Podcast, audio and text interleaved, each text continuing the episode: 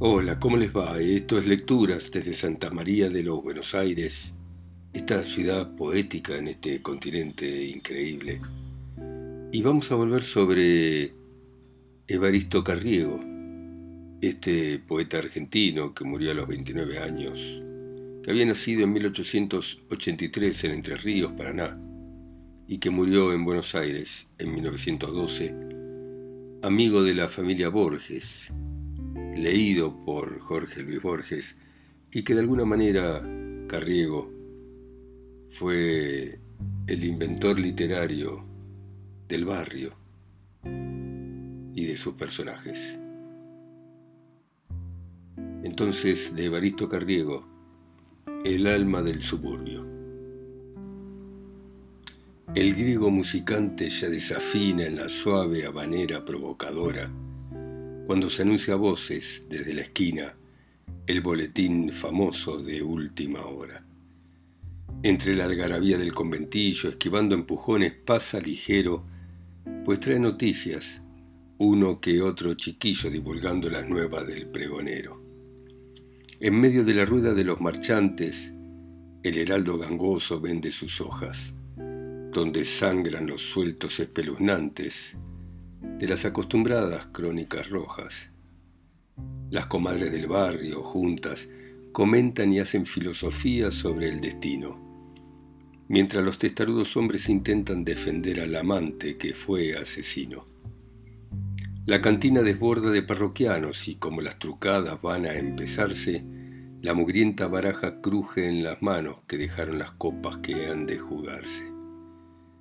Contestando a las muchas insinuaciones de los del grupo, el héroe del homicidio de que fueron culpables las elecciones narra sus aventuras en el presidio. En la calle, la buena gente derrocha sus guarangos de cires más lisonjeros, porque al compás de un tango que es La Morocha, lucen ágiles cortes dos orilleros.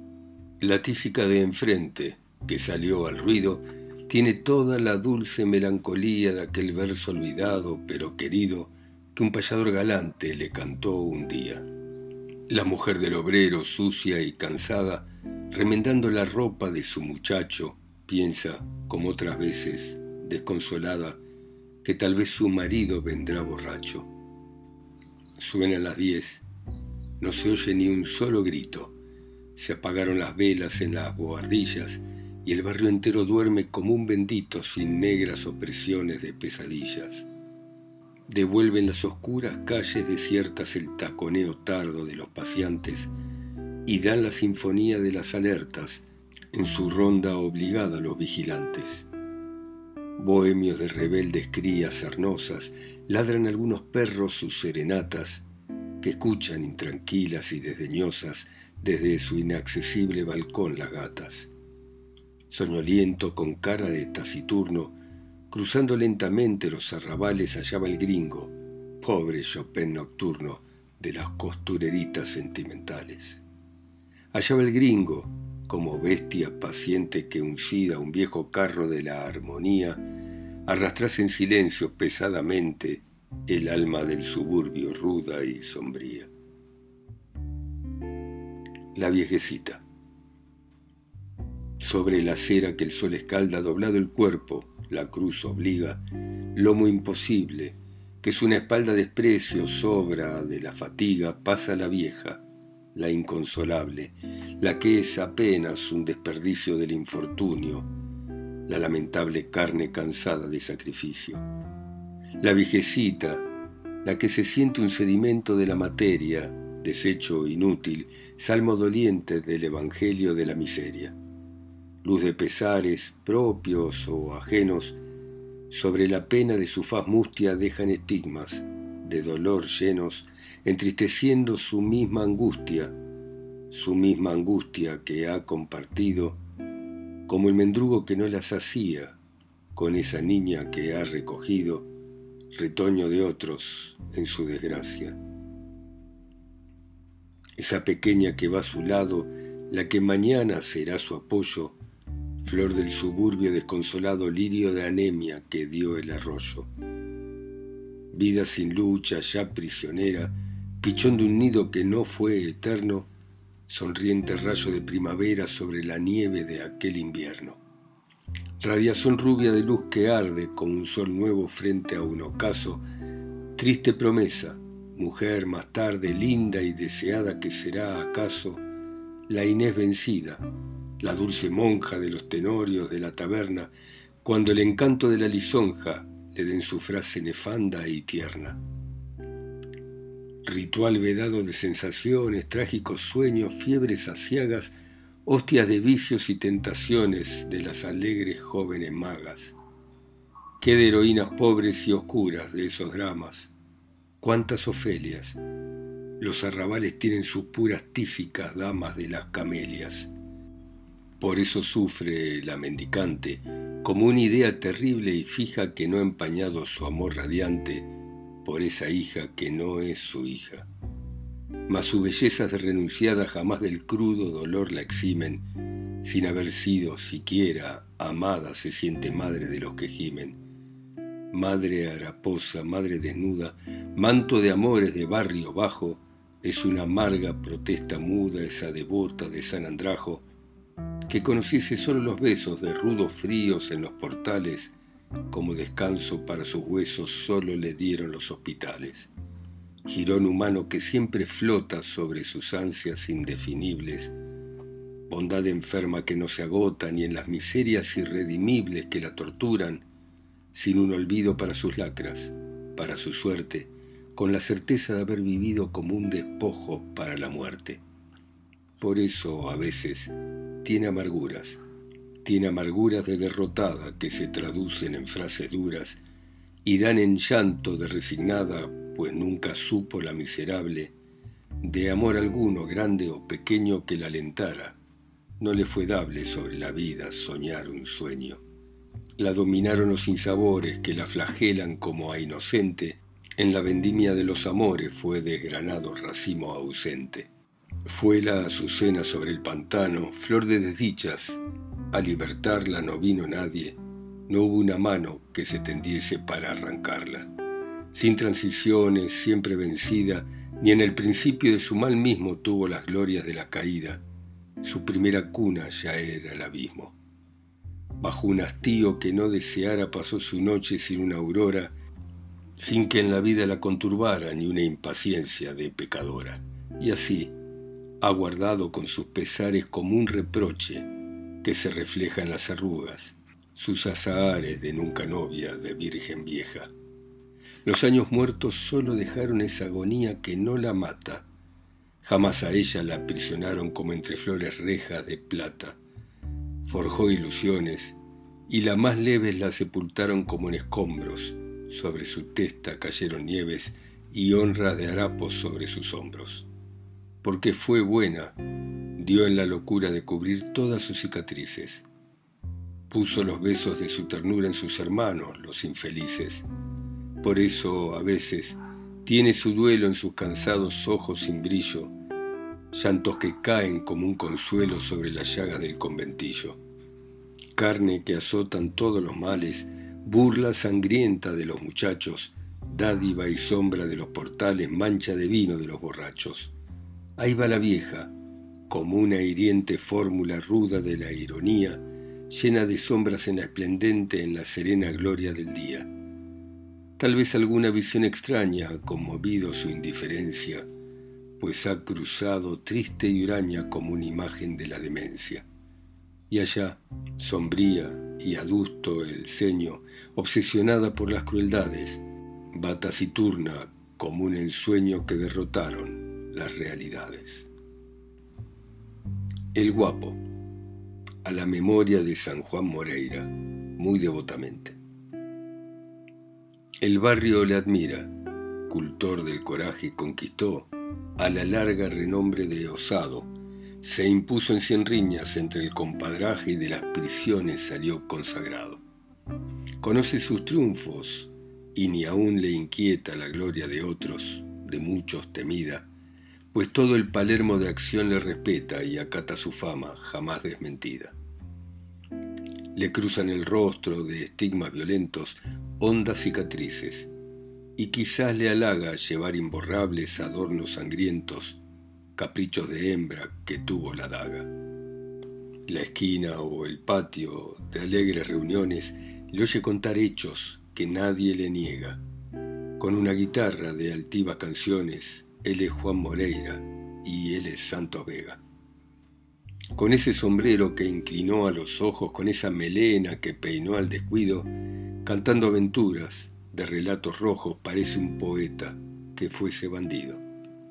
Las mozas más lindas del baile orillero para él no se muestran esquivas y hurañas, tal vez orgullosas de ese compañero que tiene aureolas de amores y hazañas. Nada se le importa de la envidia ajena, ni que el rival pueda tenderle algún lazo. No es un enemigo que valga la pena, pues ya una vez lo hizo caer de un hachazo. Gente de avería que aguardan crueles brutales recuerdos en los costurones que dejará el tajo, sumisos y fieles le siguen y adulan imberbes matones. Aunque le ocasiona muchos malos tratos en las elecciones, es un caudillejo que por el buen nombre de los candidatos, en los peores trances se expone el pellejo. Pronto a la pelea, pasión del cuchillo que ilustra las manos por él mutiladas, su pieza, amenazada de algún cometillo, es una academia de ágiles vistiadas, porque en sus impulsos de alma pendenciera, despecia el peligro sereno y bizarro, para él la vida no vale siquiera una sola pitada de un triste cigarro. Y allá va pasando con aire altanero, luciendo las prendas de su gallardía, procase insolente como un mosquetero que tiene en su guardia la chusma bravía. Detrás del mostrador.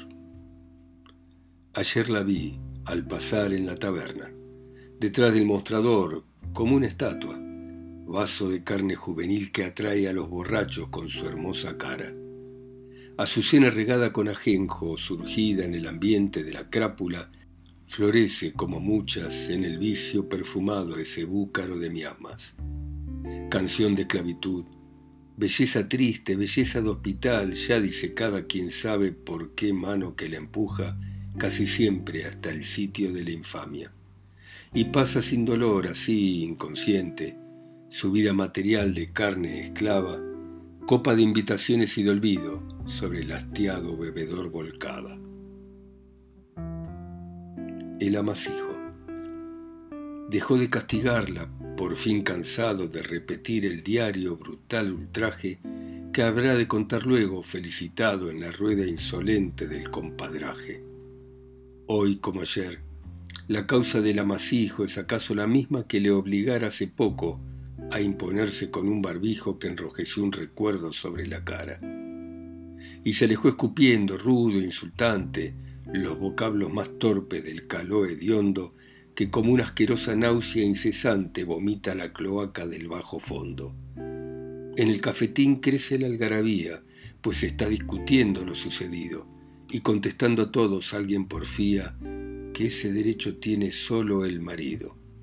Y en tanto que la pobre golpeada intenta ocultar su sombría vergüenza huraña, oye desde su cuarto que se comenta como siempre en risueño coro la hazaña, y se cura llorando los moretones, lacras de dolor sobre su cuerpo enclenque, que para eso tiene resignaciones de animal que agoniza bajo el rebenque.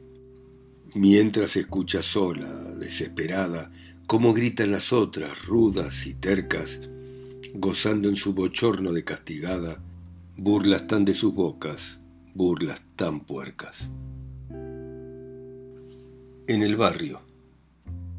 Ya los de la casa se van acercando al rincón del patio que adorna la parra y el cantor del barrio se sienta templando con mano nerviosa la dulce guitarra la misma guitarra que aún lleva en el cuello la marca indeleble, la marca salvaje de aquel despechado que soñó el degüello del rival dichoso tajeando el cordaje. Y viene la trova, rimada misiva, en décimas largas de amante fiereza, que escucha insensible la despreciativa moza que no quiere salir de la pieza. la trova que historias sombrías pasiones de alcohol y de sangre, castigos crueles, agravios mortales de los corazones y muertes violentas de novias infieles. Sobre el rostro adusto tiene el guitarrero viejas cicatrices de cárdeno brillo, y en el pecho un osco rencor pendenciero, y en los negros ojos la luz del cuchillo.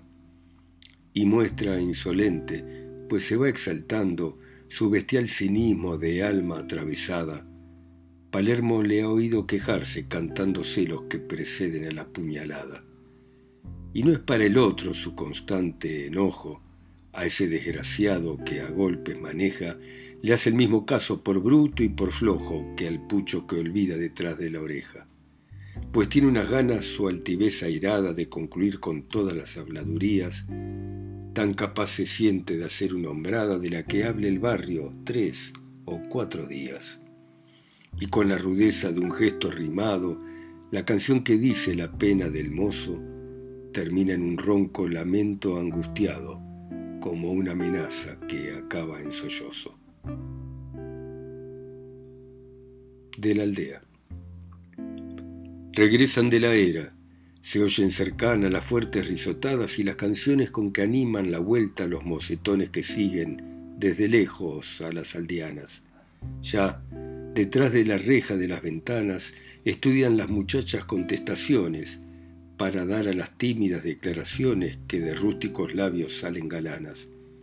Como van a concluirse las romerías, crecen las estruendosas algarabías y halagando a una novia provocadora, pasa diciendo un mozo de porte fiero al son de la guitarra conquistadora las postreras hazañas de un bandolero. Residuo de fábrica. Hoy ha tosido mucho, van dos noches que no puede dormir, noches fatales en una oscura pieza donde pasa sus más amargos días sin quejarse. El taller la enfermó y así, vencida en plena juventud, quizás no sabe de una hermosa esperanza que acaricie sus largos sufrimientos de incurable. Abandonadas siempre son sus horas como su enfermedad, interminables. Solo a ratos el padre se le acerca cuando llega borracho por la tarde, pero es para decirle lo de siempre, el invariable insulto, el mismo ultraje, le reprocha el dinero que le cuesta y la llama Aragana, el miserable. Ha tosido de nuevo. El hermanito que a veces en la pieza se distrae jugando sin hablarla, se ha quedado de pronto serio como si pensase. Después se ha levantado y bruscamente se ha ido, murmurando al alejarse, con algo de pesar y mucho de asco, que la puerca otra vez escupe sangre. La queja. Como otras veces cuando la angustia le finge graves cosas hurañas, la infeliz dijo, después que el rojo vómito tibio mojó la almohada, las mismas quejas de febriciente, las mismas quejas entrecortadas por el delirio, las que ella arroja como un detritus de la garganta. Bajo el recuerdo remoto y vivo, jornadas rudas de su desgracia, rápidos cruzan por la memoria sus desconsuelos de amargurada desde el sombrío taller primero que vio su carne cuando era sana, hasta la hora de la caída de la que nunca se levantara. Porque era linda, joven y alegre, ascendió toda la suave escala, supo del vino vaso elegante que vuelca flores en la cloaca, porque a su abismo lo creyó cumbre, leves mareos de la esperanza quizá embriagaron sus realidades, puesto que huyeron sin inquietarla y la salvaron de los hastíos que levemente la desolaran, como poemas sentimentales largos idilios de cortesana. Después, terrible, llegó el descenso y hubo agonías de lucha infausta, el tren lujoso, los bar de moda, últimas glorias de consagrada, ya no volvieron a mecer tiernas ensoñaciones interminadas, ya no volvieron ansias ocultas de las novelas de fe romántica, ni a obsedar tristes sus aventuras las heroínas que ella imitara, pues, desde entonces, casi insensible, vivió la vida de una de tantas,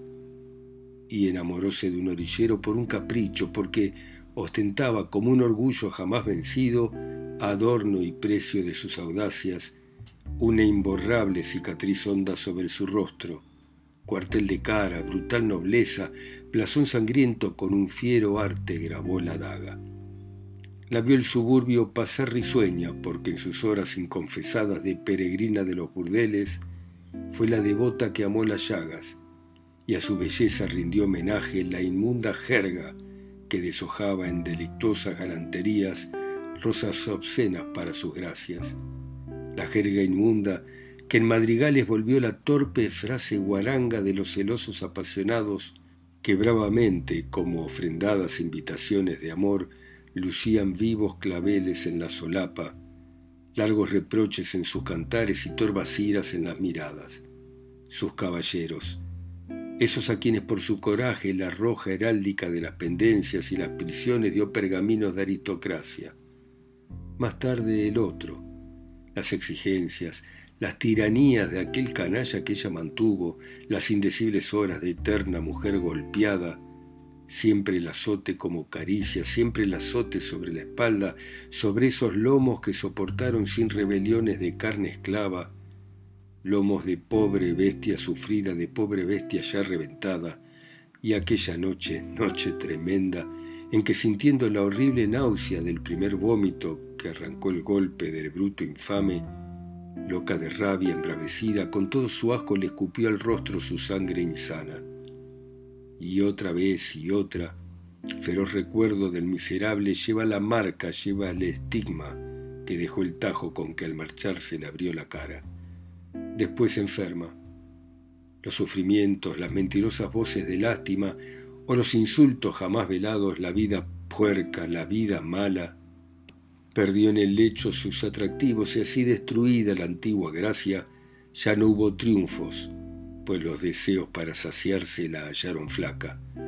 Por eso a solas hoy, en el cuarto donde se muere, donde le arranca hondos gemidos la tos violenta, la tos maldita que la desangra, bajo la fiebre que la consume, tiene rencores de sublevada, tiene unas cosas, o si pudiera con los pulmones echar el alma, por eso grita su queja inútil de inconsolable, la queja asiaga inofensiva, porque en su boca son estertores de amordazada, las frases duras que va arrojando como un detritus de la garganta, llena de angustias, al mismo tiempo que los pedazos de sus entrañas. Bueno, muy bien. Nos encontramos mañana a las 10 en punto, como siempre, hora argentina ustedes en sus países, ciudades, continentes, islas o pueblos, escuchando mi voz acá sola y lejos en Santa María de los Buenos Aires. Chao, hasta mañana.